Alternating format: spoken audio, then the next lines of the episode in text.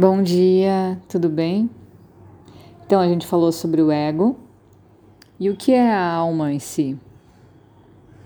A alma é a ideia de que somos um ser consciente e imortal, uma porção individualizada da divindade. Em sânscrito, a gente fala a palavra jiva quando quer se referir à alma, que é o princípio vital porque ela que é a fonte de toda a nossa vitalidade e energia física e mental. Então, sempre quando a gente quer trazer essa, aumentar nossa imunidade, trazer essa luz, trazer essa energia, a gente precisa estar em contato com essa alma, porque é dali que vem todo o fogo da criação.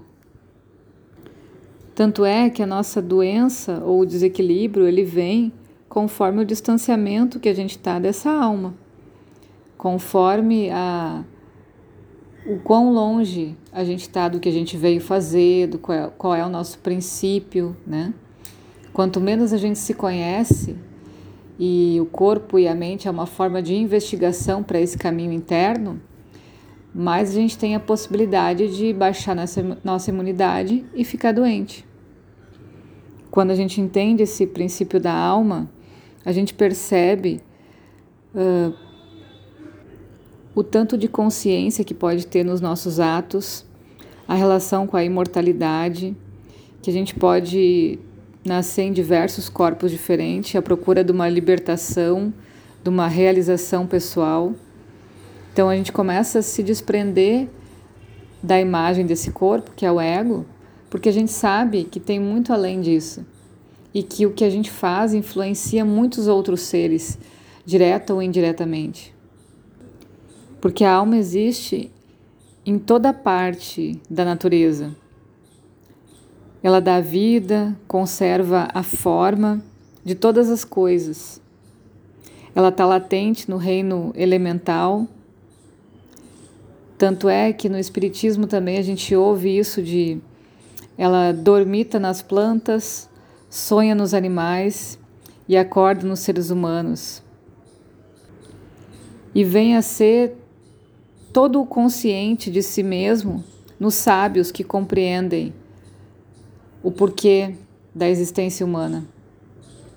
Dessa forma, a gente pode perceber e sentir essa alma em toda a existência, pertencendo ao todo, porque a gente sabe que cada ato, que cada pensamento que a gente gera ele vai impactar ao nosso redor. A proporção que a ideia de si mesmo se universaliza, a pessoa pode sentir a realidade de Deus em sua mente e comungar com o Criador. A espiritualidade é isso. Ela não está diretamente ligada a uma religião. A religião é uma linguagem pela qual eu consigo me comunicar e consigo entender melhor esse ensinamento. Mas a espiritualidade está ligada à alma, a esse perceber quem somos. E essa comunicação com a alma, ela acontece assim como é a vida dos sábios, né? Acontece de uma maneira sátfica. A purificação dessa mente, de chita da mente interior, o despertar dessa inteligência, tudo isso acontece por meio do contato com a alma. A alma é a fonte de vida, que é o prana, do amor, que é chita, e da luz, que é budi, que são os três poderes principais. Por causa da alma, a gente quer viver sempre, tem uma felicidade perfeita e conhece a verdade absoluta, ou pelo menos vai em busca dessa verdade absoluta. Então, ela apresenta duas funções principais uma, que é o autoconhecimento, e a outra, que é a entrega a Deus, a espiritualidade. O conhecimento da alma é o conhecimento de si mesmo. Então a gente utiliza cada processo nosso e a análise e observação desse processo através do autoconhecimento para entender como que essa alma se expressa. A gente vai chegando nela através dessas pistas físicas E a função da alma em si é essa ação fundamental de entrega a Deus. Ishvara Pranidhana é o termo em sânscrito.